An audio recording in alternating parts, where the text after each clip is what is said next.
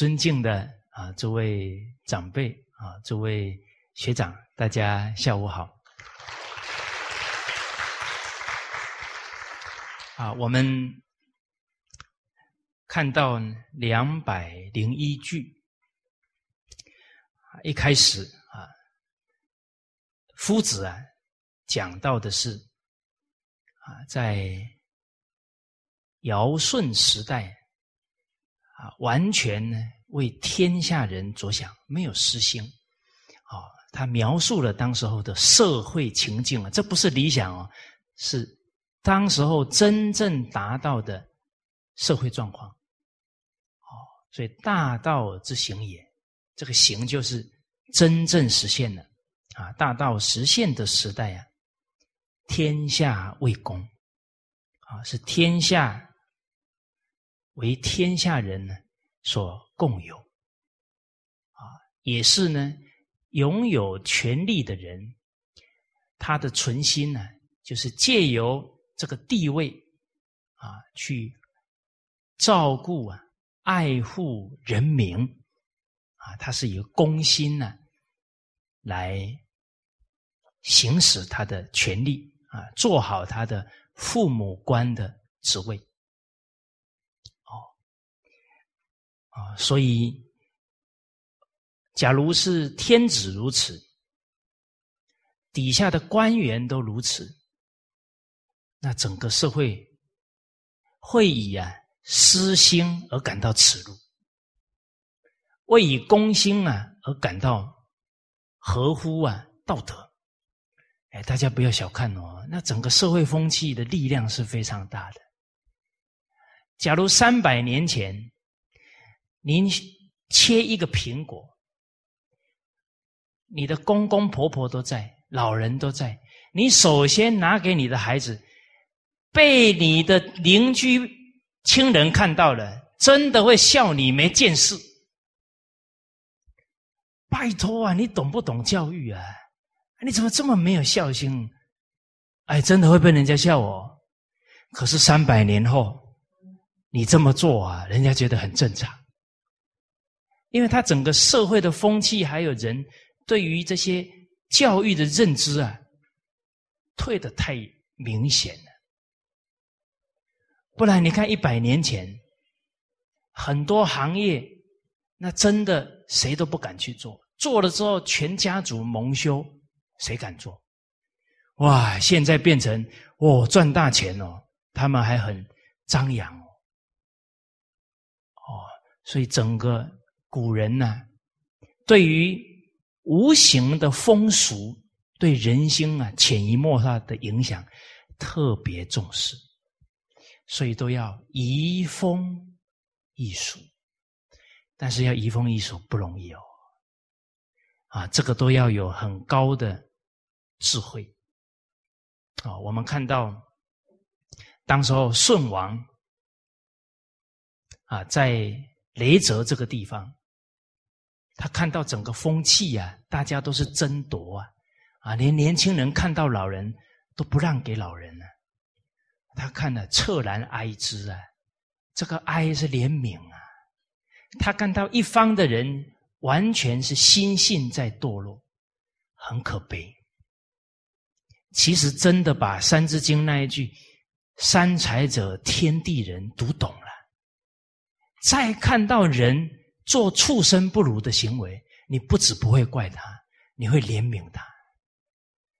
他能做中华民族的儿女。又得人生，这在天地之间是多么珍贵的一个人生，他怎么糟蹋成禽兽不如呢？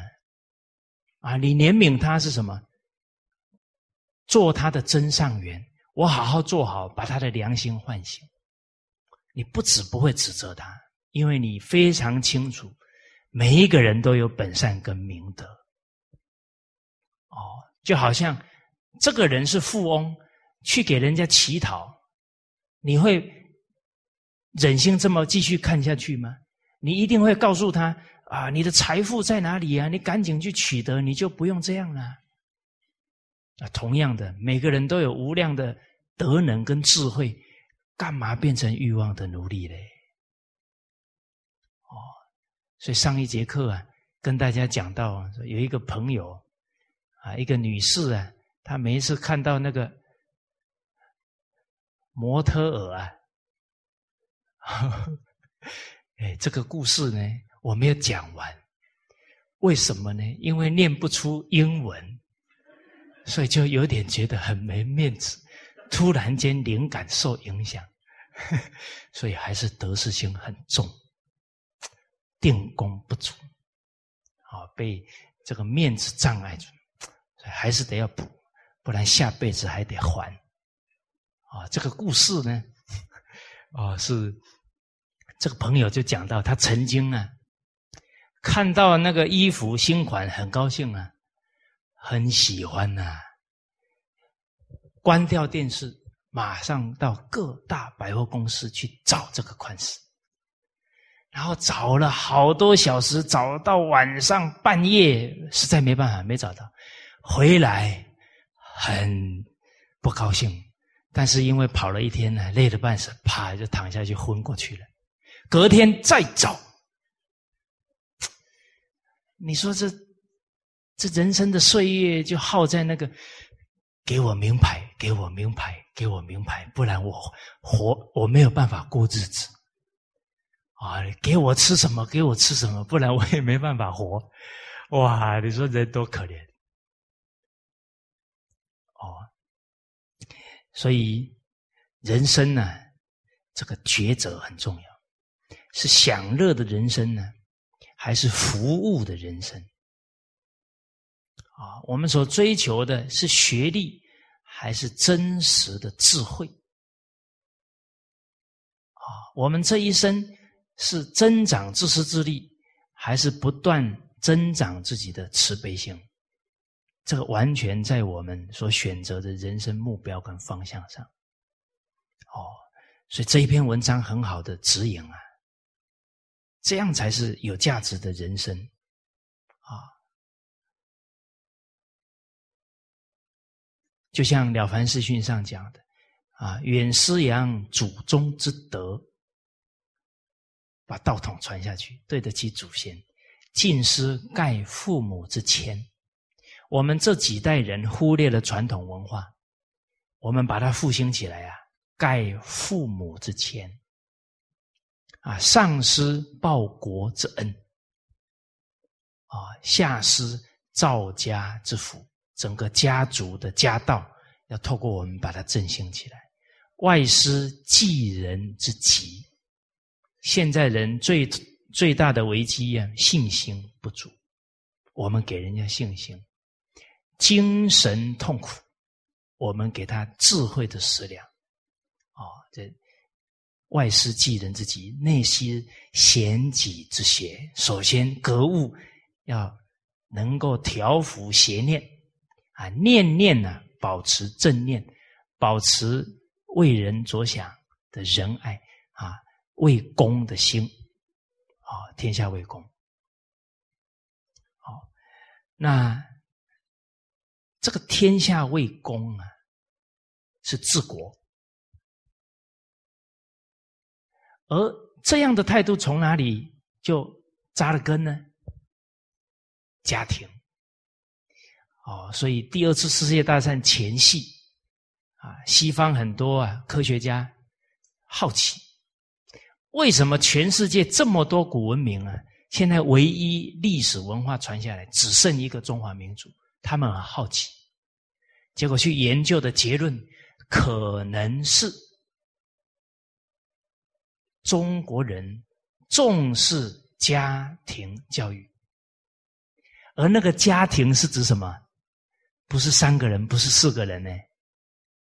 是家族，少则七八十人，多则两三百人，甚至更多。每一个人在这样的生活环境，他一生下来，他开始看，哇，每一个人都是为整个家族着想。公心，然后他他很自然的为父母想，为长者想，为整个家族着想。他从小在这样的环境，他怎么去学私心呢？他也不懂。大家冷静去观察，我们父母那一辈的人，现在差不多六七十岁的人，你去观察他的一生，他假如非常重视家庭伦理，你几乎看不到他有念头为自己想。这个就是我们传统文化的力量呢。哦，哎，我们印象当中，父亲在思考问题，一定是爷爷奶奶，一定是兄弟姐妹。哦，没有说想自己的，从来没有这种呈现在我们面前的情境啊。所以文化的力量啊，家族的力量很重要。哦，尤其我爸爸又是长子。有没有人觉得当长子很辛苦的，很无奈？我 没那么严重啊。其实啊，人生能扛重一点的责任呢，有时候是人生的福报啊。为什么？人生没有吃亏的事情。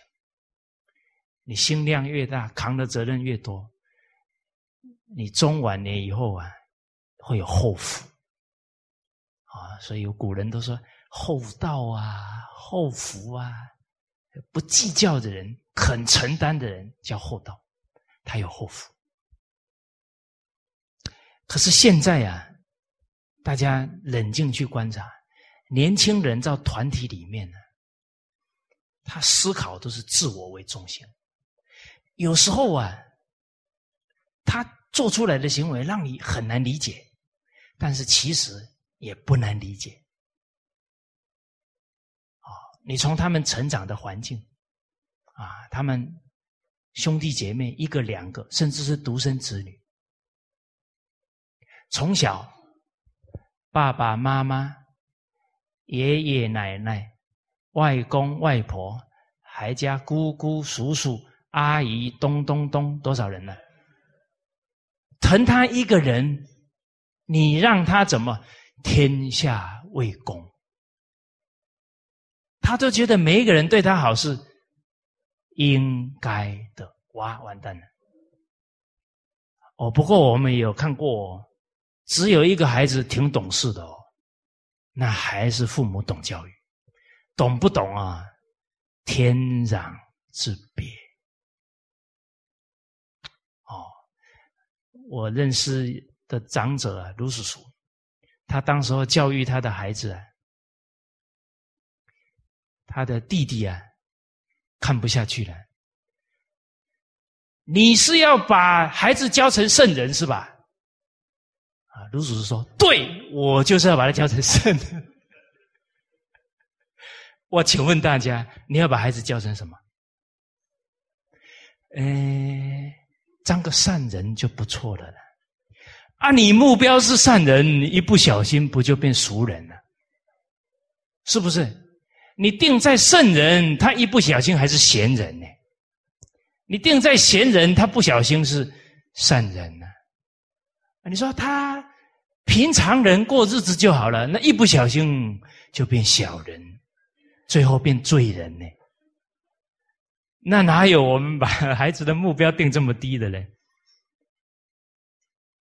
所以现在我们看到啊，不管是同人哦，还是下一代啊晚辈，比较自我在思考事情，有时候他的自我哦，还不是自私哦，啊，自私是都是想自己哦，自我呢是他没有大局的思考习惯，他也是为对方好，但是他没有顾及啊。团体的规矩或者团体的感受，他人的感受，哦，那这个成熟度啊，他就相对啊比较低。成熟的人呢，考虑事情方方面面，他能为这个团体的领导人着想，啊，他能为负责一些工作的人着想。啊，他甚至于能为一个啊，比方说他住在寝室里面，他可以为这个寝室的负责人着想，他会守这个规矩，不要增加人家寝室长的困扰。哎，这个都是设身处地，都都为公啊。你为公，先不要谈到为整个国家社会，你首先在你当前的本分、当前的生活环境、团体当中，能不能为公，能不能为大局着想？哦，我们现在观察到呢，很多年轻人心地也很好，但是他不习惯为大局着想。那你还不能否定他心地不好，他确实也是想为人好。哦，比方，哎，他为对方好，哦，哎，很用心的啊，跟他谈这个传统文化心得分享，结果一谈，谈到十点半、十一点。啊，没有注意到整个团体生活的规矩。哦，那这个就要提醒了。哎，他为对方好啊，尽心尽力要帮助他、供养他。可是为什么在这个当下没有办法为大局想？所以大家这些啊，都要能够冷静的去思考。人的爱心有几个层次？一开始最低的层次啊，叫爱缘慈悲，他不是自私哦，他不自私哦。爱缘慈悲就是跟对方呢有情感，哎，为对方好，但这个情里面没有大局的敏感度，他什么呢？好恶。喜欢了，哎，他很尽心尽力去帮助他。但是这种帮助啊，要冷静，因为假如顾及不到不不到大局的时候，其实对方虽然我们在帮助他，但是因为我们顾及不了大局啊，我们也没有办法把顾全大局示范给对方看。那这个爱缘的慈悲，很可能造成对方的情执，他就越来越贪着跟你在一起，最后产生情感哦，那就不好割舍哦。你本来是要教他理智哦，最后他情执越来越重哦。你这个我不杀伯仁，伯仁却因我而死哦。我为什么讲得出来？哎，我有太多惨痛的经验。哎，真的好心哦！哇，我记得我到海口去的时候啊，听到人家想听《弟子规》啊，半夜跟他谈电话谈到一两点呢，不疲不厌呢。现在老了办不到了，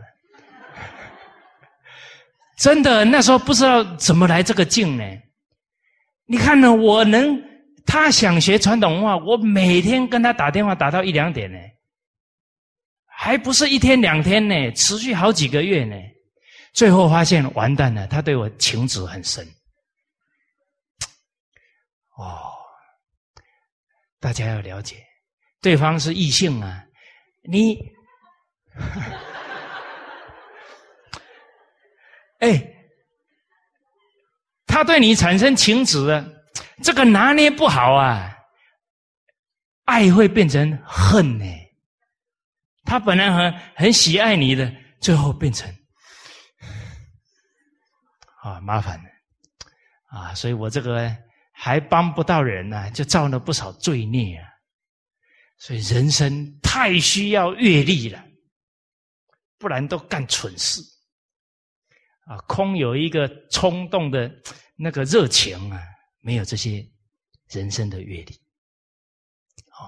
所以做了太多蠢事，怎么吃都吃不胖，这也是其中一个原因。哦，所以一饮一啄，莫非前定啊，都是因果道理呀。哦，哦，所以要冷静啊。长善救失啊！你帮一个人，他的整个心境是不断的有理智，你的行为是不断示范给他看，大局为重，还是他对你的情感已经越来越重？你要会分辨。哦，真的，那个你跟道友探讨圣教啊，探讨到好像没看到他会难过了，就是情止了。探讨到哈，看他跟别人讲话讲的很高兴哦，你很吃醋啊，搞错啦！学圣教要觉正境啊，我们现在变迷邪染了。哎，不是换对象呢，哎，那个执着不是换对象的嘞。哦，哎，有一个朋友跟我讲。哎，我这个感情的执着哈淡了，不过没有去看看师长老人家哈，很痛苦。我说那不是换对象了吗？哦，所以什么？什么才是见到师长，见到孔子？他们时时在你的心中，就是这一句。天下为公，你是实质上啊与圣贤人时时在一起，而不要执着在这个相上。哦，好，啊，接着我们看选贤与能，这个对整个天下的风气影响非常大。啊，我们复习一下上一次，啊，我们在《管子》当中读到。一个国家的治乱关键在哪？德不当其位啊，德他的德行啊，跟他的爵位不符合。大家假如文言文原文背不出来，就把意思讲清楚就好了。啊，这样这样也没错啊啊啊！假如你知道，要告诉我，我好像觉得。哎，德行啊，跟他的爵位不符合。再来呢，禄不当，哎，功不当其禄，他的功劳跟他的俸禄不相符合。啊，能不当其位，啊啊，能不当其官，能不当其官，啊。就是他的德行啊，不能做那个尊位，啊，他的功劳不足以享这么厚的俸禄，他的能力不足以做这一个位置。大家要了解这个不当之后啊，人心离散。这么尊贵的位置，为什么给小人坐？太不公平了。他根本没有功劳，领部长的俸禄，这还有天理吗？哦啊，他这么差的能力都没有好好去尽职，搞得天下这么乱。哦，哇，天下治乱呐！这个天子，这个君王有没有封爵？把最有德行的人一封，天下人效法他的德行。啊，你把一个为天下人谋福利的人给他俸禄，天下人振奋。对这个对国家最有功劳，啊，哎，这个人特别有管理能力，你一封给他去当县长，整个县治理的很好，老百姓鼓掌啊。哦，所以大家看到选贤与能，它关键到从中央到地方能不能治理的安定。哦，所以每一个。你去推举人才都要慎重，它会影响一个国或者影响一个团体的治乱兴衰。推荐人要负责任的。所以以前的人推荐人很慎重啊，啊，包含老师啊，大学老师要写评语，品学兼优这四个字都不可以乱写的，都有责任的。哦自己的最亲的孩子、侄子、外甥没有那个德，也不能推荐去人家的单位。这样有失自己的信誉，对自己的孩子晚辈没有好处。看起来好像给他一个福报，折他的福。第一个失去公平，第二个他没有这个德行能力，他又享那个福，特别容易堕落。反而是他自己慢慢提升，自己去争取来的，他会珍惜。这个都是人性啊！我们这些事理都没有想清楚，看起来在帮人，事实上是在害人。哦，所以人不够冷静啊，都要透过自己的关系给后代啊，给关系好的人开一条方便之路啊，反而造成他们的障碍。他不珍惜了，他消福了。哎，一个人做的事不公平，就是折自己的福了。哦，好，当然理是圆融了，内举不必亲，外举不必仇，就是天下为公。这个跟你关系特别好的人，你完全确定了。你一定要给他开方便之路，啊，这样这个贤德之人才能起作用。哦，所以大家看，鲍叔牙举管仲，直接到哪里？到宰相位啊！他本来是公子小白齐桓公的仇敌呢，确定这个人好，鲍叔牙直接把他推荐到自己上面去。哦所以，其实法无定法，根本是什么？利天下就对了，而不能再向上去比较。哎呦，这样做不对，那样做不对。你越学越绑手绑脚，你要把根本找到。慈悲为本，方便为门。但是判断显贤与人哦，还要够客观哦。人很难达到客观，为什么？好恶的心没去掉以前，人看人不客观。我跟你那个缘分很好哦，你怎么看他怎么顺，就不一定客观。啊，有一句俗话：“情人眼里出西施”，这个不是。这个情人哦，不单只是男女而已哦，只要你跟对方情很重，哪怕是同性之间呢，你也看不清楚。啊，所以《大学》说：“好而知其恶，恶而知其美者，天下鲜矣。”所以这一些处事的智慧功夫不到。我们真的想帮人都不见得能真的出到力，哎，我们看人不忍，可能是添麻烦了。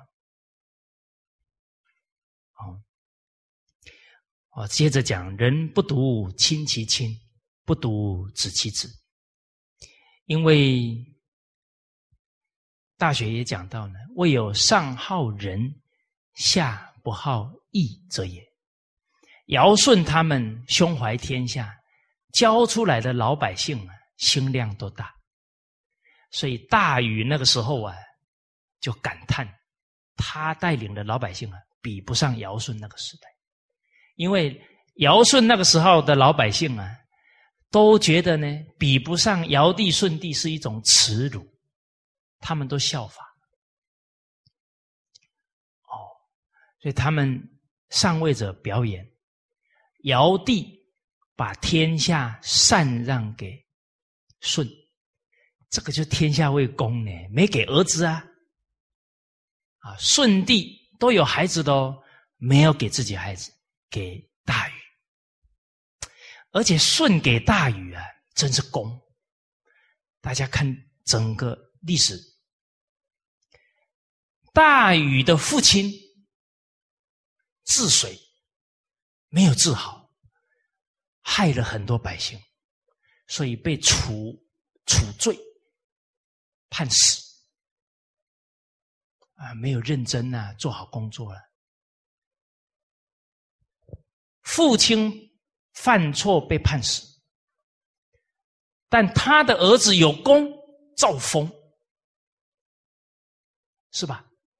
都很公正的来对待每一个人的功过啊，而且哦，他还把天下传给大禹。你说这给天下人看的佩不佩服？父亲犯错，哎，但儿子确实有能力，不能否定他儿子。最后还把天下让给大禹。哦，所以古人他处事，他这个态度啊，都是给天下人一个。攻心的榜样，哦，那这里讲到呢，有这样的上位者啊，所以人民的心量很大，啊，所以不仅啊亲爱自己的双亲，不仅啊慈爱自己的子女，当然，天下为公，它是有基础的。哦，这个都要了解。哦，因为圣人呢通达人情事理，所以大学里讲修身、齐家、治国、平天下，有没有说修身、平天下、治国、齐家？没有。这个就是通达人人性啊！哎，孟子也做了很好的注解：亲亲而人民，人民而爱物。大家有没有看过？对小动物哦，爱的不得了；对父母讲话很大声。你们有没有见过这样的人？哎，父母都不去看望哦。带小狗去洗 SPA，你说他有没有爱心？他的行为违反人性嘛？那个就是私欲嘛？那不是爱心。爱心有一个原点，爱的原点叫父子有情。所以古人对人性很了解，他从根本本立而道生。孝悌也者，其为人之本于。啊，我们现在教育不教他孝道，一直教他爱人民、爱国家，那个都很不正常，爱不出来的。那个没有没有符合人性啊！哦，所以现在我们假如做出学习传统文化，哇，对外面的人亲热的不得了。回到家里，马上脸色一变，黑白无常。哦，不是，哦，就 就那个翻，这个变脸变得太快了。那还是好，外面的人都给他赞叹呢，他就高兴啊；家里的人不给他赞叹，他回到家里就不笑了。哎，这个就不妥当了。哦，所以。必然呢，虽然是不独亲其亲，不独子其子，但还是从亲其亲，子其子下手，啊，进而对父母的那一份孝，推演到对一切人的父母，啊，他那一份爱从对父母延伸到对家族，啊，再来对邻里乡党，最后对天国人，以至于。凡是人，皆须爱；泛爱众而亲仁。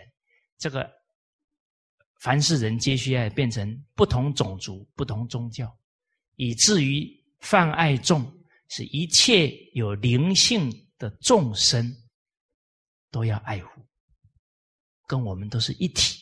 哇，他这个爱就到了一体的同体大悲，这很圆满。但它的源头是父子有情，所以儒释道都注重啊孝道的教育，而且这是根中之根，本中之本。哦，所以亲其亲啊，是人的源头。好，不独亲其亲啊，就是一个人仁爱心的拓广、拓广了。好，不独子其子，子其子啊，是人应尽的道义。生了孩子，就有责任要把他教育好，这是对得起祖先呢，对得起社会民主。啊，所以子其子啊，是义的开始。所以亲其亲是人之始。啊，仁爱的开始。啊，原点。啊，子其子呢，是道义的。开始叫义之初，啊，所以这个仁义的初始，在亲其亲呢，子其子，啊，然后推演开来了，啊，爱父母、爱孩子的心，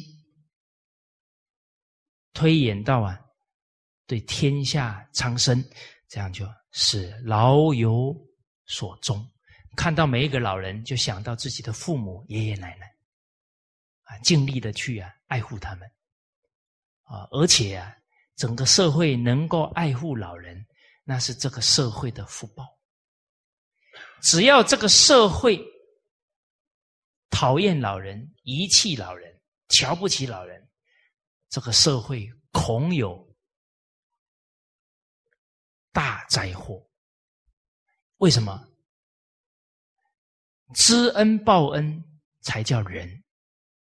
不然连禽兽都不如，乌鸦都能反哺，羔羊都能跪乳，怎么人不敬老人？老人为家庭、为社会奉献了一辈子，你对他不尊重，就是根本就不念恩德。所以大家冷静去看，现在很多濒临破产的国家，对老人都不尊重。所以他没福报啊！哪一个地方对老人最尊重？你注意去看，这个社会有福报，他才有恩田呐，他才有敬田呐，他才有悲田呐，不然他根本没有办法重福啊！啊，老人还有阅历，所以不尊重老人的那个地方没智慧。你看，一个尊重老人多重要。啊，所以不听老人言，你们说的吃亏就在眼前了。所以大家去看，不尊重老人的人，一定把自己的优秀的文化给遗弃掉，最后就麻烦了，认邪师为老师，把把这个豺狼跟色狼啊认作老师，完蛋，下一代乱七八糟。都不知道怎么收拾，怎么收拾？还是回去找老祖宗就对了。不管哪个民族，他们能绵延到现在，必然是祖宗在庇应，祖宗的教诲在指导。会遇这么大的灾祸，就是忘本。再来，一个人能活到七十、八十、九十。那不是偶然的嘞，那是他修来的福报呢。你要尊重他呢。你从这个果相就知道，他以前是积德累功的人，他才能长寿啊。那就值得我们尊重了。啊，你看古人讲人生七十古来稀呀，他能活到八十九十啊。啊，所以这个有一个读书人。杨大年，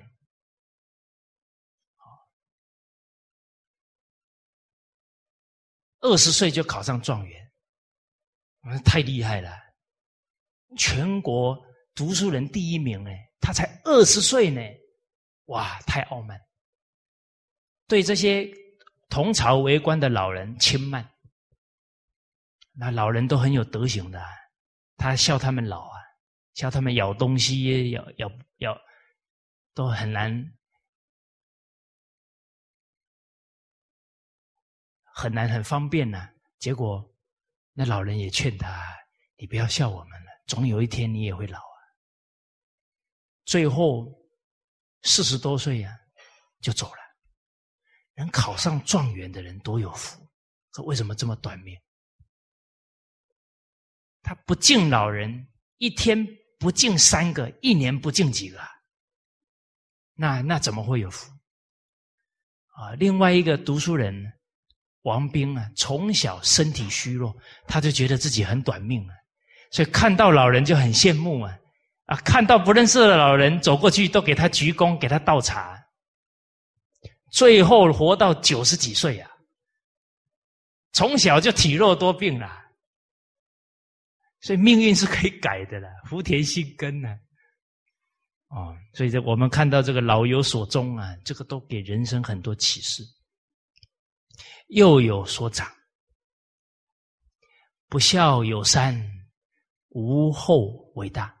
一个家庭如此，整个国家、社会、民族亦如此。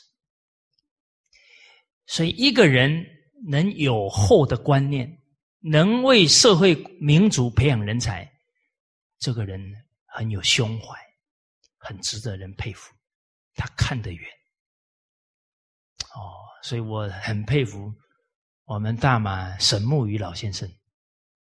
啊，他知道我在学校教书，啊，他一见到我就跟我说：“这个当老师啊，是很没有前途的行业。”老人家那时候九十三岁，前途是 money 那个钱呐。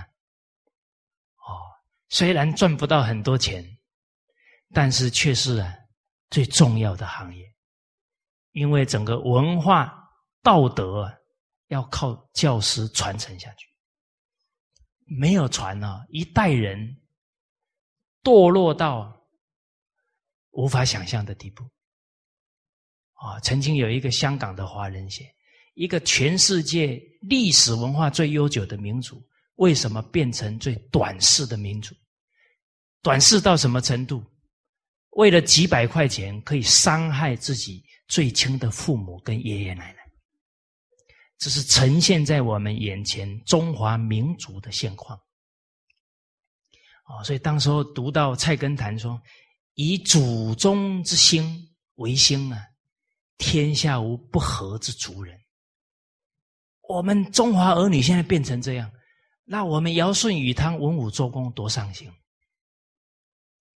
哦！我们有责任哦，要让更多的炎黄子孙呢遇到圣教，尤其啊越小遇到越好，最好是从胎教就开始。所以这个幼有所长是从胎教就开始了，而且又是关键。为什么？三岁看八十啊！七岁看众生，他一生下来，他眼睛一张开就在学，甚至于他在胎里面就在听了。你妈妈是念经文还是骂人，不一样的，那给孩子的磁场完全不同。哦，哦，所以沈老啊，这个话呢，意义深长。而且老人给我们身教，哦，他活到九十几岁都是尽力教学，啊，而且我们那次去看望他老人家，啊，他看到我们很高兴啊，啊，马上啊亲自弹风琴啊，啊，弹了好几首抗日爱国歌曲，啊，领着我们一起唱，哦，你说人一生能遇到这样的长辈啊？那对人生的启示啊，很深远的啊！你有时候谈到的时候，那个影像都浮现在面前了。哦，人要珍惜呀，可以亲人的这些因缘。哦，好啊，接着推演到鳏寡孤独废疾者啊，皆有所样。这个官。啊，是老而没有妻子，啊，没有人陪伴，这样会凄凉。哦，寡啊老了没有丈夫陪伴寡妇了孤独孤是孤儿哦独呢是完全啊没有后世子孙的老人好皆有所养啊整个天下人有爱心去照顾这些最可怜的人。其实我们想一想看起来是在帮助人、照顾人，事实上，爱人就是爱己。因为当我们在爱人的时候，会不断的把自己的爱心啊更扩宽，所以真正成就了自己的德行啊。所以人哪有吃亏的道理嘞？哎，这些道理想通了，感激每一个让我们付出的人，他在成就我们的智慧、德能、福报，感谢他。哦啊，人就不会在付出当中啊，呃，傲慢、邀功啊，不会的。哦，所以许俊啊，这个是韩国一位在医学界的圣贤人，他讲过啊，看起来好像是他救了病患的生命，事实上呢，是这些病患把他的慈悲心啊，完全给唤醒了。啊，这个是明白人生道理的一个圣哲人呢。好，啊，是故谋闭而不兴，盗窃乱贼而不作，是谓大同。啊，人都有爱心了，都很真诚对待，就不可能呢想一些阴谋啊，去损人利己，去勾心斗角。其实坦白讲。人勾心斗角啊，夜阑人静的时候啊，都会觉得很没意思啊，很辛苦啊。可是明天上班呢，遇到那个境界又扶不住了。假如有一个团体，有一群人相亲相爱啊，那活的真是互相帮助啊，啊，情义道义都演出来。你说这个勾心斗角人，他希望继续勾心斗角。还是希望这么样过日子，希望大家互相关爱，互互相尊重。我想每一个人都会选择啦。哦，但是现在人，你跟他讲人与人真正互相尊重、互相敬爱、互相关怀，不分彼此，他说不可能。啊，他长期以来都在这个。跟人竞争的环境当中，他很难一下子相信啊。但是你真的做到了啊，我们自己的团体真的做到了，没有人不愿意这样子与人相处，这样过日子的。哦，有一个同仁呢，到西藏去啊，真的不谋闭啊，而不兴啊，门都不用关的嘞。因为这个西藏这个地方，就从小就是学儒释道的圣教啊。结果有一个都市十七八岁的女孩，去住在旅馆里啊，大发脾气。你们为什么连个锁都没有？啊，他说我们这里从来不丢东西，啊，可是没有人帮我看呢。啊，那服务小姐，我帮你看。不行，你马上去给我买一个锁。没办法了，真去买一个新锁来帮他锁门了。他是从大都市去到西藏，请问大家是西藏的人文明，还是从西体去的人文明？你看讽不讽刺啊？到底谁才是文明的人呐？是住在一个铁门要上好几个锁的地方文明，还是不用锁的地方文明？啊，从这一位学长的声音就可以知道，他渴望大同世界，不是他渴望的，所有的人都渴望。你看这样活着多自在，多轻松。哦，所以孔子的感叹呢，也是对我们人生的一种指引。大家往这个方向去努力啊！所以盗窃乱贼而不做，是为大同啊！古人给我们教诲道：有志者事竟成啊！天下无难事，只怕有心人啊！就从我心做起啊！和谐社会从我心做起，从我家。做起，啊，我们扮演的每个角色啊，给天下人做好榜样，啊，那天下人都愿意当个好媳妇，当个好太太，啊，当个好丈夫，当个好儿子，这个都是啊，尽心尽力达到大同世界的功德哦。好，我们接下来呢，看下一句啊。两百零二页，啊，这个是从六韬啊当中截取出来啊，我们一起啊把经文念一下：天下者，非一人之天下，天下之天下也。与天下同利者，则得天下；善天下之利者，失天下。天下不是一个人的天下，所以这个是公天下的存心啊。其实我们想一想，人的福报啊，从心根啊，所以他有攻天下的心啊，他才能拥有天下。这个也是因果啊，所以这里就给我们写的很清楚了。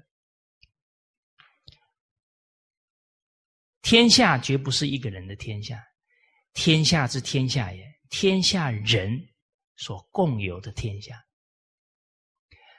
与天下同利者，则得天下。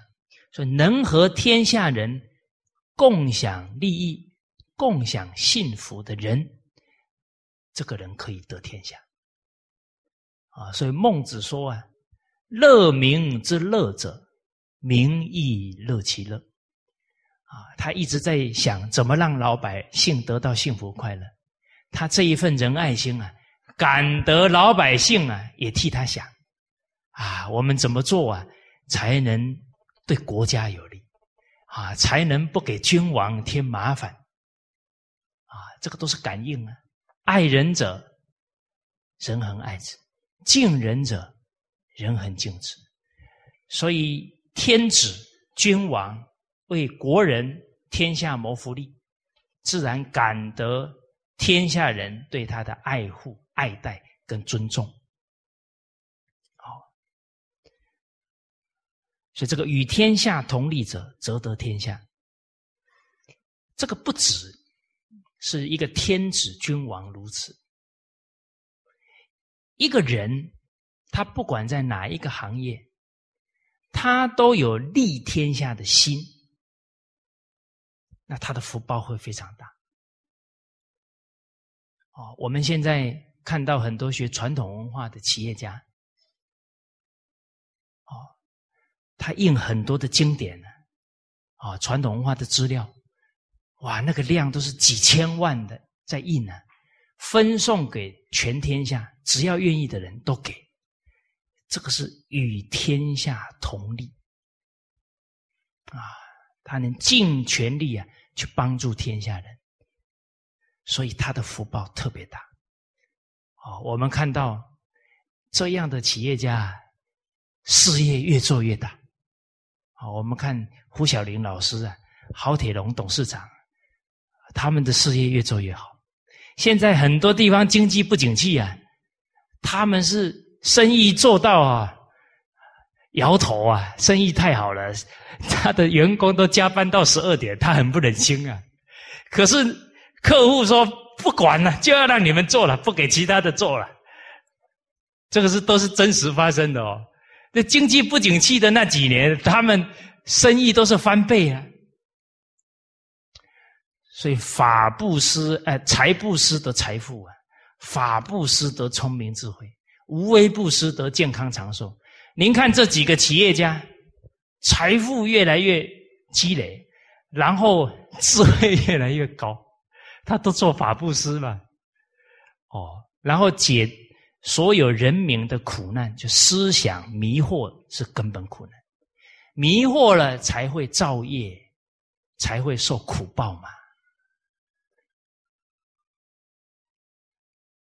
哦，人生才会亮红灯嘛，是吧？才会有救护车出现嘛。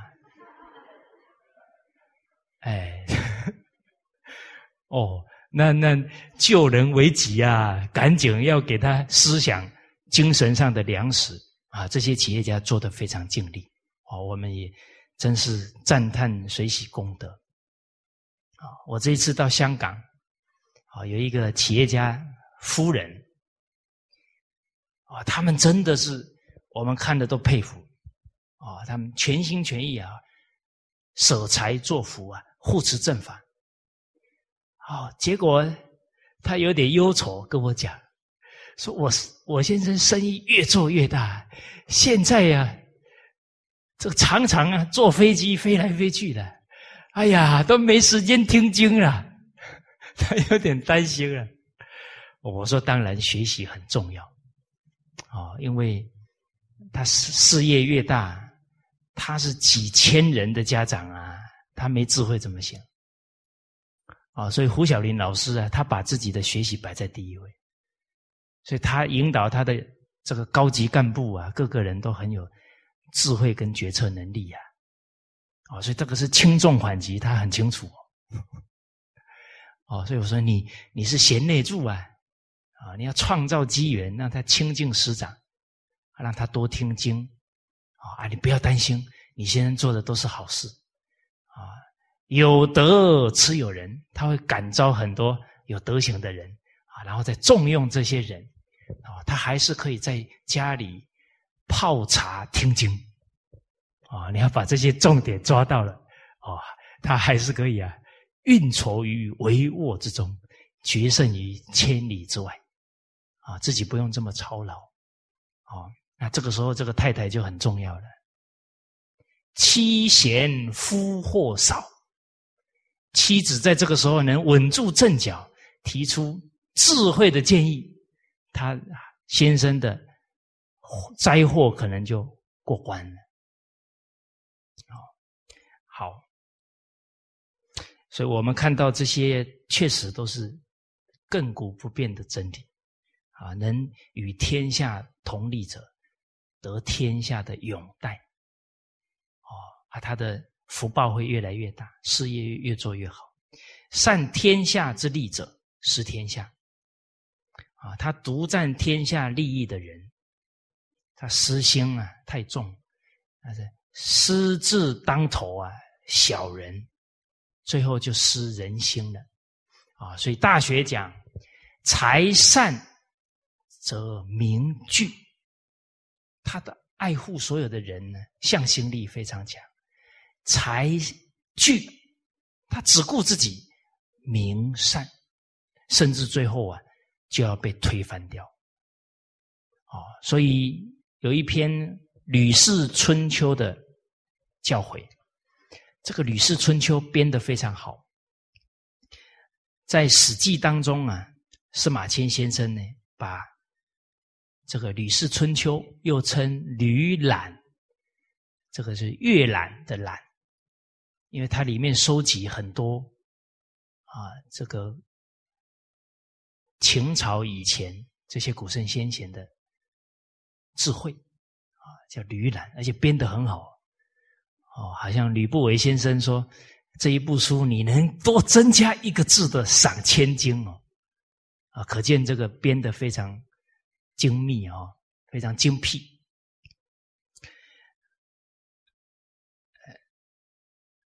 把这个《吕氏春秋》啊，跟《周易》《春秋》《离骚》啊并列啊，可见得这一部书啊也很有分量。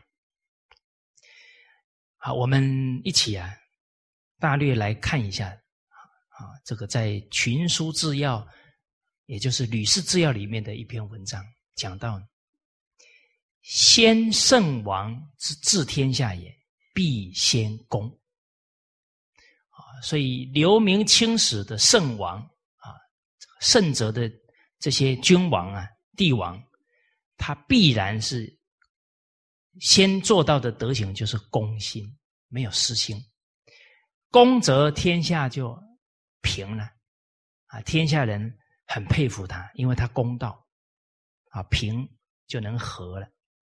常观于上智啊，他曾经啊看这一些上至，就是古代的这些经典古籍，有得天下者众矣啊，得天下的人也不少。关键是什么呢？其得之必公，他之所以能得天下，因为他是公心得天下。后来失了天下啊，其失之必偏。啊，不管是同一个皇帝从得天下到失天下，或者是同一个朝代他的后代子孙失天下，就是因为失；他的祖先得天下，就是因为公。所以这是得天下与失天下的关键所在啊！所以大家去看一个家庭、一个企业的兴衰，离不开这一句话啊：“凡主之利也，生于公。”啊，这个开国的君王能拥有天下，是因为公。所以，故洪范曰：“洪范是《尚书》里面的一个篇章，说道。”无偏无党，王道荡荡。啊，没有偏袒，没有偏私。这个党就是偏私啊。我们常说私党啊，这个是偏私啊，就是党的那种意识了。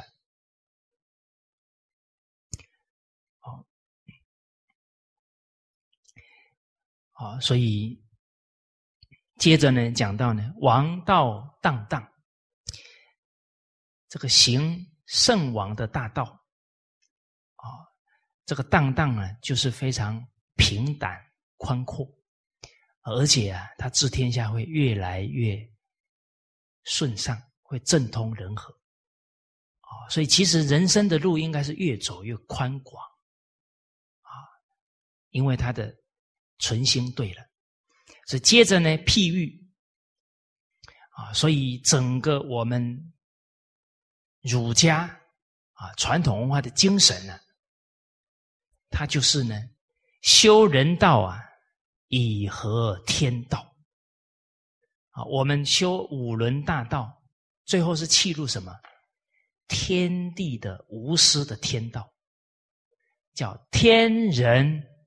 合一，这个是我们修学的目标。所以一提到天道，它所展现的就是无私啊，天无私父，地无私在，日月无私照。所以这天地日月表的都是无私之德。啊那个月亮跟太阳有没有说哪个人我不照，哪一个地方我不照了？啊，先收保护费，我再照。没有，公心啊，所以天地化育万物，有没有哪一个人去跟天地抗议，都不照顾我？所以这里讲阴阳之和啊，不长一类，阴阳二气啊，化育万物，绝对没有说。偏失哪一个物种啊？是平等的化育啊，甘露时雨不是一物，甘露水啊，应时的雨啊，都是平等的来滋润万物啊，不是去偏私哪一个物种。啊所以从这个譬喻啊，一个为人天子君王，是万民之主啊，不阿一人啊。所以领导者啊，他要展现啊公平天下为公的精神啊。那举了一个历史的公案：桓公行公去施恶齐桓公他攻天下的心，希望造福天下跟国家，所以他对仇敌都包容，最后用了管仲，所以是春秋五霸之首，而且团结天下。啊，五霸诸啊五霸之首。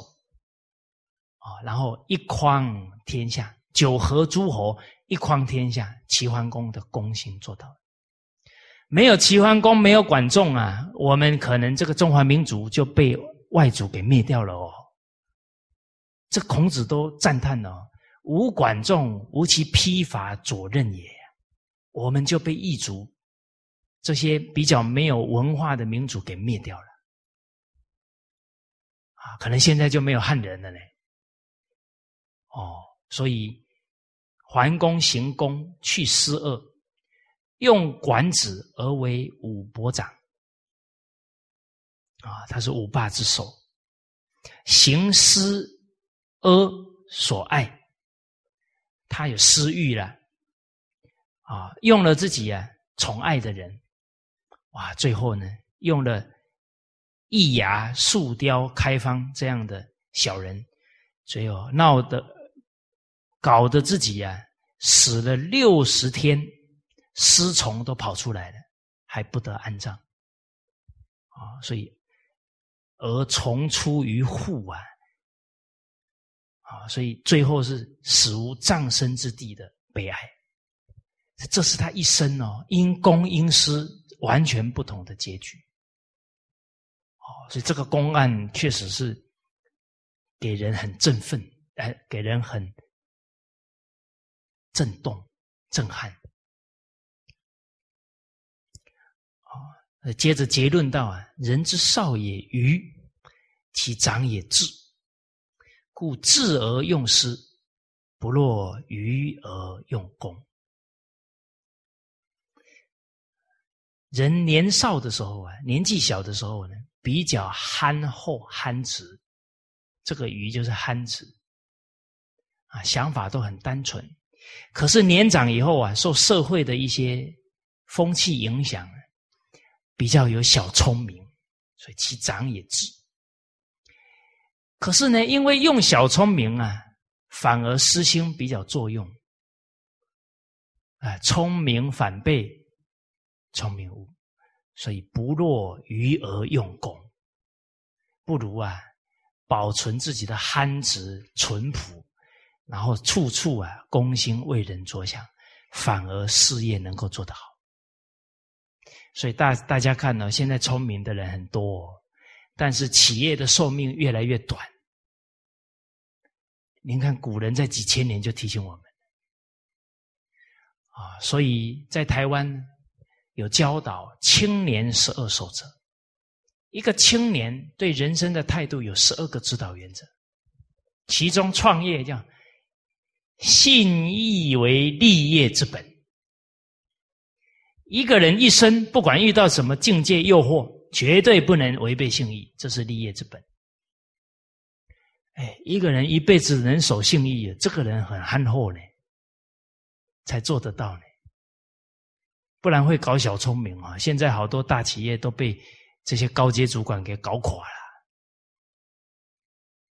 但是大家注意哦，你假如有三四个孩子哦，你会比较喜欢哪一个？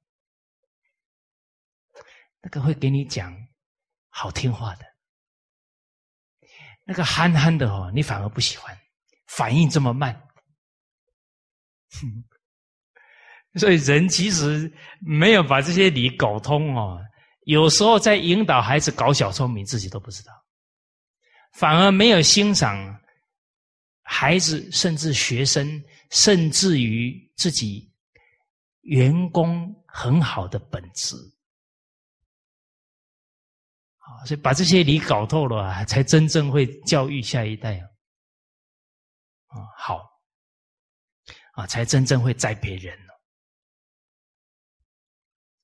啊！所以好像我读到这里，感觉今天要回去自废武功，啊，学了太多歪门邪道，聪明反被聪明误，要自己自废武功，才能返璞归真。好，哎，你们回去不要拿刀哈。哎，我的意思是，把私心、自私自利要给他打掉啊。我们接着看这个两百零三句啊，这里讲到：夫能通天下之德，莫大乎自宫；能行自宫者，莫要乎无忌心。我们呢看一下这一篇原文啊，在《父子制药》里面。其实阅读这个制药啊，真的佩服魏征等这些圣贤人选的太精辟了。那真的，只要这六十六本呢，你其中一本你给他深入，那你可以做帝王师啊。那编的太不简单了。哦，我们看这个原文呢，讲到呢。啊！夫能通天下之志者，莫大乎自宫；能行自宫者，莫要乎无计心。能通达天下人之意志，其实就是天这个志啊，就是心之所至，他心里的愿望。什么愿望？追求人生的幸福快乐啊！哦那他有公心，他就能想利天下，他就能感通老百姓啊人生家庭的需要。哦，这个莫大于自公，就是能够极其公平啊，他就能跟天下人同心了。而能够做到极其公平呢？还要啊，有一个很重要的关键啊，这个要啊，就是很重要的关键所在，就是呢，自身呢要没有呢猜忌的心。大家要了解哦，治天下不可能一个人去治哦，他一定是要重用干部。啊，整个他一个领导的朝廷的班底，哦，那他要领导朝廷的班底，假如他有嫉妒心，他能用圣贤人吗？假如他有猜忌的心，圣贤人敢对他知无不言，言无不尽吗？哦，所以这一段哦，有公心啊，还。你你很想利益天下人哦，还得要从格物啊、心地功夫下手，哦，不然这个嫉妒心啊、猜疑心起作用，这个天下不可能治理的好，不可能谈感得天下治世人人一起来效忠。大家想一想，魏征的德行会输给唐太宗吗？不见得哦。可是唐太宗很欣赏他哦，那每一个帝王都能欣赏吗？都能不猜忌吗？你看多少像范仲淹这样的圣哲人都被贬了，那不又是猜忌心啊？有的是嫉妒心啊！所以你看范蠡哦，那不简单哦。可是他越国复国以后，他就赶快走了嘞。哦，他知道勾践可以共患难，不可以同富贵哦，赶紧走了。啊，他假如德行能力超过，他怕这个君王假如看着不舒服啊，他就有祸上身了，他赶紧先走了。哦，所以这个莫要乎无忌心啊，很重要。啊，所以接着说了，为自公，故近者安焉，远者归焉。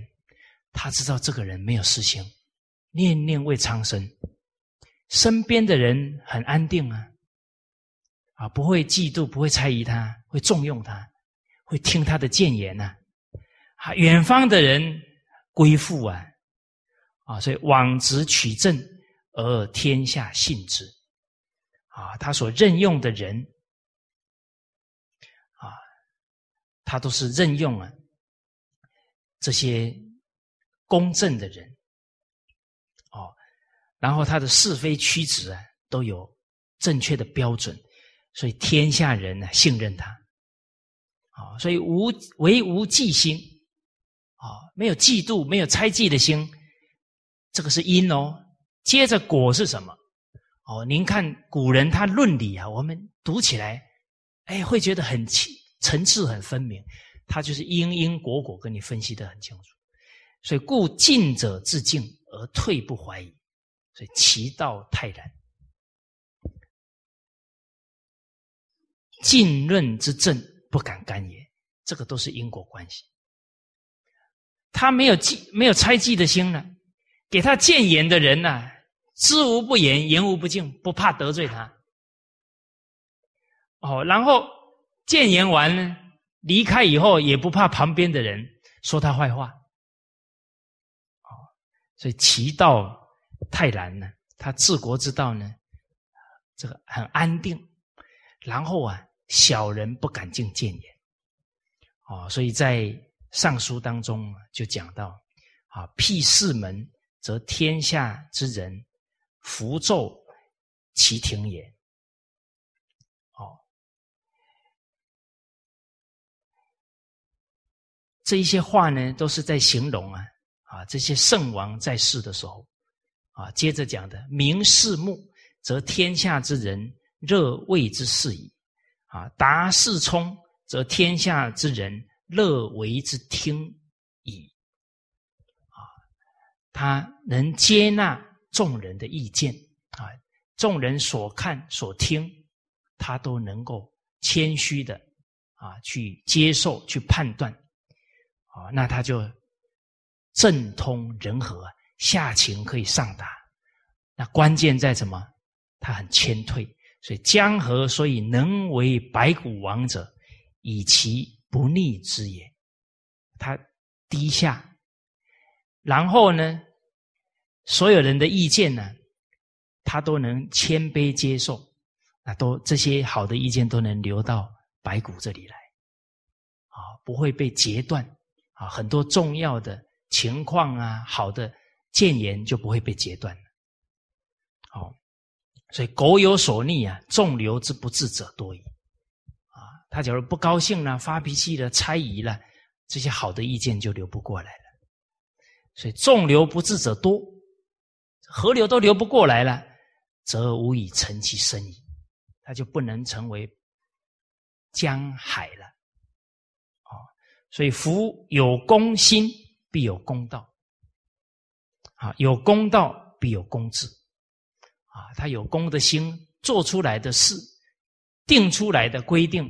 一定都符合公平公道，好，他做出来的事啊，这里举到了丹朱商君直言，丹朱是尧帝的儿子，商君是舜王的儿子，不孝，他们不够贤德，所以尧舜处之，啊，还是不能用他的孩子做天子，啊，用用了禹用了舜，舜用了，哎。啊，尧用了舜，舜用了禹，所以才让天下人得明君。这个都是公，他具体啊，从公心做出来的公道，以至于这个禅让制度也是公制啊，传了这个君王几代啊，最后，哎，到了禹帝，禹帝还是公心，禹帝呀。禅让给羿，可是当时候老百姓不肯，啊啊，还是给了禹的儿子，啊，最后就变成了给了启，就变成家天下，不是公天下了。好，那管叔、蔡叔弟也为恶，周公诛之。啊，管叔、蔡叔啊。作乱造成天下安危了，啊，这个时候啊，周公没有办法，啊，得要安定天下，不然整个天下百姓就要落入流离失所啊！所以在这个很难抉择的当下，圣贤人必须选择公心。所以这个经教都是圆融的。假如不损害其他的众生啊，广大的人群，那亲人呢会自己去承担那个罪恶。比方说，父亲犯罪，儿子不忍心啊，把父亲抓出来啊，不忍心看父亲去被关，他自己跑去，我我我来承担我父亲的罪过啊。所以舜王，假如父亲犯罪了。他会把天下都放下，他天子不干了，背着父亲啊，赶快逃到山里面去啊，赶快逃到没有人看的地方。他不忍心让自己的父亲那么老下监狱去。哦，所以这个都是一种人伦在种种因缘当中啊，他的一种一种整个天伦。以至于公天下的取舍跟表现，啊，所以狗不善呢，虽子弟不赦，啊，真的自己的至亲不妥当呢，啊，也不能呢私心啊，啊，去纵容他们，去姑息他们，啊，所以则于天下无所施矣，啊，他们对天下没有私心了，啊，所以滚乱政，顺己之。大禹的父亲啊，他没有负自己的责任，所以被判刑。但他的儿子禹圣明，举用之啊，对他也没有爱憎嫌隙，重用他啊，入其父而受其子啊，为天子，所以则于天下无所忌。他们这些圣王做出来的行为这么公平。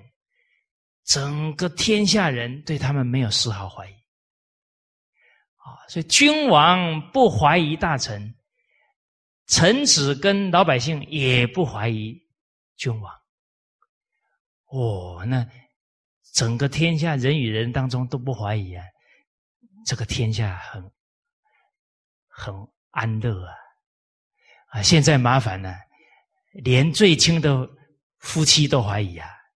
还没结婚就财产公证了，甚至于更严重的，现在人都怀疑自己啊！哦，所以怎么不怀疑自己？勿自暴。嗯，今天这句话出现三次，一定要记住啊！圣与贤啊，首先要不怀疑自己。好，那这里呀，有一个朋友呢，他问了一个问题呀。啊，就是他感受啊，中华文化的美丽，啊，殊胜啊，啊，然后圣贤人几千人道德学问的精髓啊所在，啊，所以有一个心念呢，希望在这方面能做出一点贡献，啊，这个是学贵弟子啊，他已经要攻天下的心啊，来学习啊，本身是一个职业者，不知如何起步啊。好，所以他接下来是他提出来的问题啊。首先哈，不管你在哪一个行业，你一定要当那个行业的圣贤人，这个定位就很明确了。好，那个导航系统就设定好了。啊，所以商人有圣圣贤哦，逃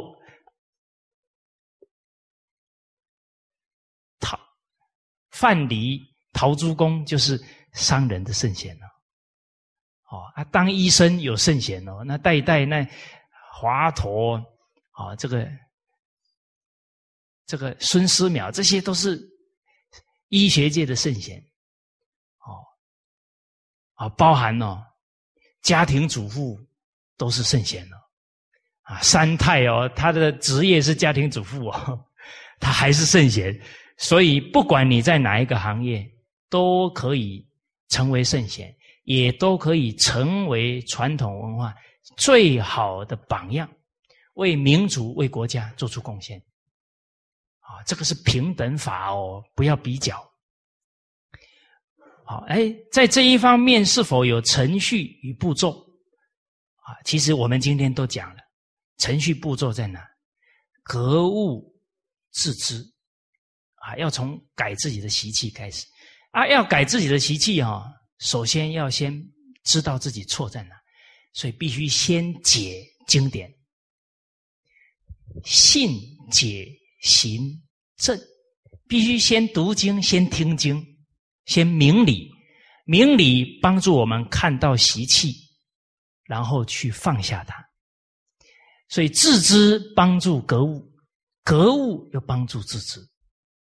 很多人学了很多年了，习气都没改，因为他没有自知啊，啊，他没有格物啊，所以他学的一切都是知识。哦，他讲道理很多，一句都没做。所以格物就是真干放下，啊，一放下了，烦恼轻，智慧增长，你悟得更深更广，你落实的更彻底。所以格物致知哦，相辅相成。解行相应，啊，至于要看哪一些书呢？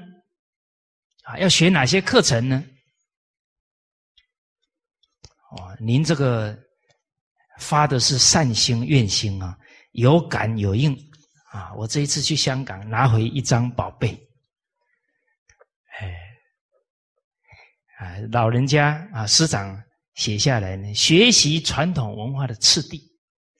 这个在网站网站你一打，马上就可以 print 下来，啊，download 下来啊，哎，这个上面都有，而且啊，师长呢慈悲为怀，他这个是写写下来是什么呢？完全不懂中文的人怎么开始学？这写给外国人都可以看懂，所以他设计了四百二十个拼音。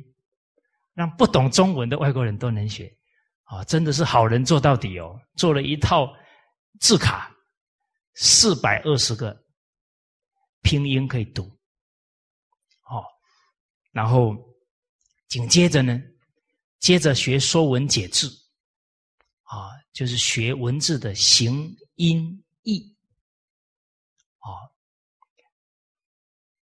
然后呢，再学基础的经教。就是儒道师的三根啊，就是伦理道德、因果、圣贤教育啊。具体的就是《弟子规》《感应篇》《十善业道经》。而且师长在这里说啊，根之根即是孝敬二字。没有孝敬啊，学的都是皮毛知识的积累而已。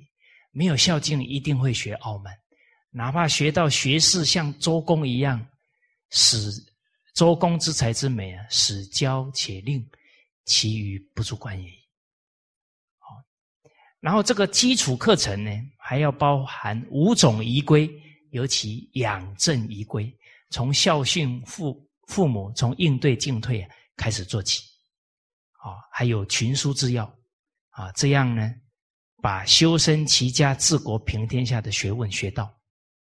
哦，然后根基好了啊，你可以花三年啊，花五年，花十年，每个人根基状况不一样啊，但是一定要把根基扎牢。接着呢，在《四库全书》里面选一门，再修十年，目标成为汉学家。最重要的，开悟，开自己的智慧啊！你一精通啊。一切经都通，啊！你学《论语》，拿哪一部来，你都能讲，啊！这是老人家一辈子修学的经验。根据什么呢？戒定慧。刚刚所讲的修学的这些内容程序，叫规矩，叫戒。哦，然后呢，你专注去学了，很专一，叫定。啊，慢慢的契入这一部经的教诲。误入境界叫会，啊，而且啊，要活学活用，落实在日常生活当中，工作处事待人接物，啊，那师长说这是当前的大事，没有比这件事更大的事了，这关乎传统文化复兴和正法的救助，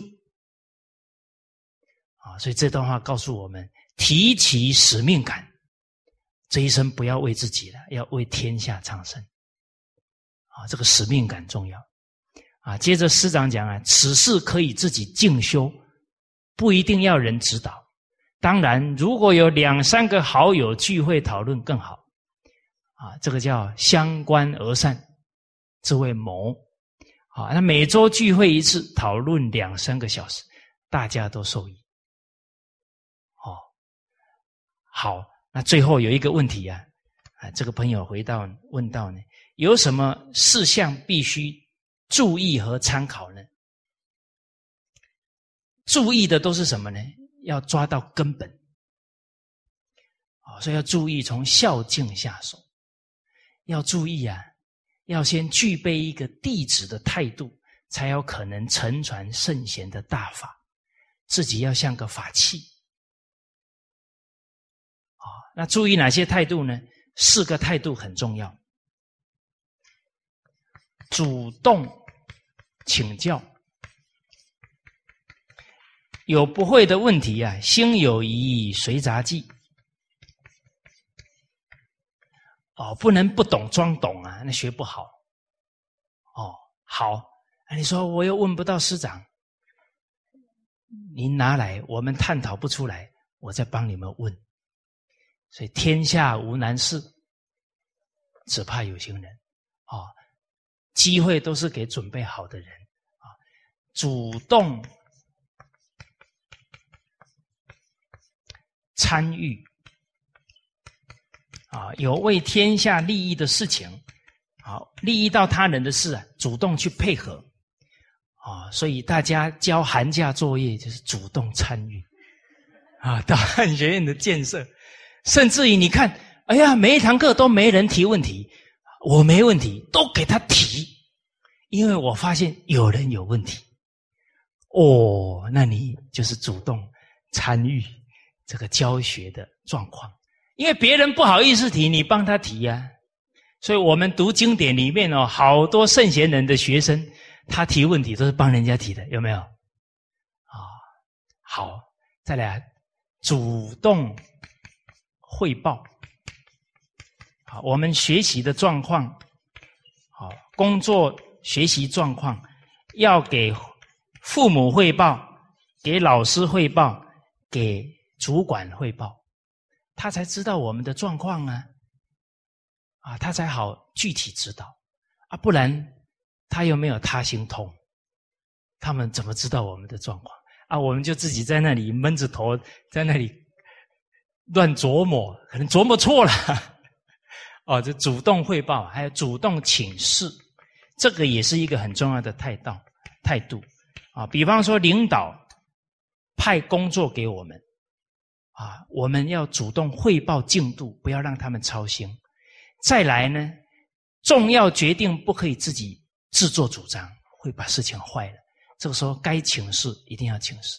爸爸，现在这个情况可不可以怎么做？啊，哎，领导，现在这个情况应该怎么处理？你这些态度都有啊，让领导、让老师、让父母很安心。这个是你有做到。孝敬啊，恭敬的一个态度，它的呈现就是这个样子。哦，我们现在年轻人到单位去做事啊，让领导很不放心，这个是我们没有具备一个弟子相的态度，那就没有办法是一个法器呀，承传大法。好，那该注意的事项啊，很多。啊，我们明年再一起来讨论啊！因为啊，我们入圣教的观念跟态度不正确啊，一个观念可能就让我们走偏掉了。好，那这个部分呢，供起来为涛等啊！啊，这个假如讲起来不是三言两语能跟大家好好交流，我们留在明年再相会啊！在这里也恭祝大家啊！阖家平安，哎，新年吉祥，诸恶莫作，岁岁平安，众善奉行，年年如意。好，谢谢大家。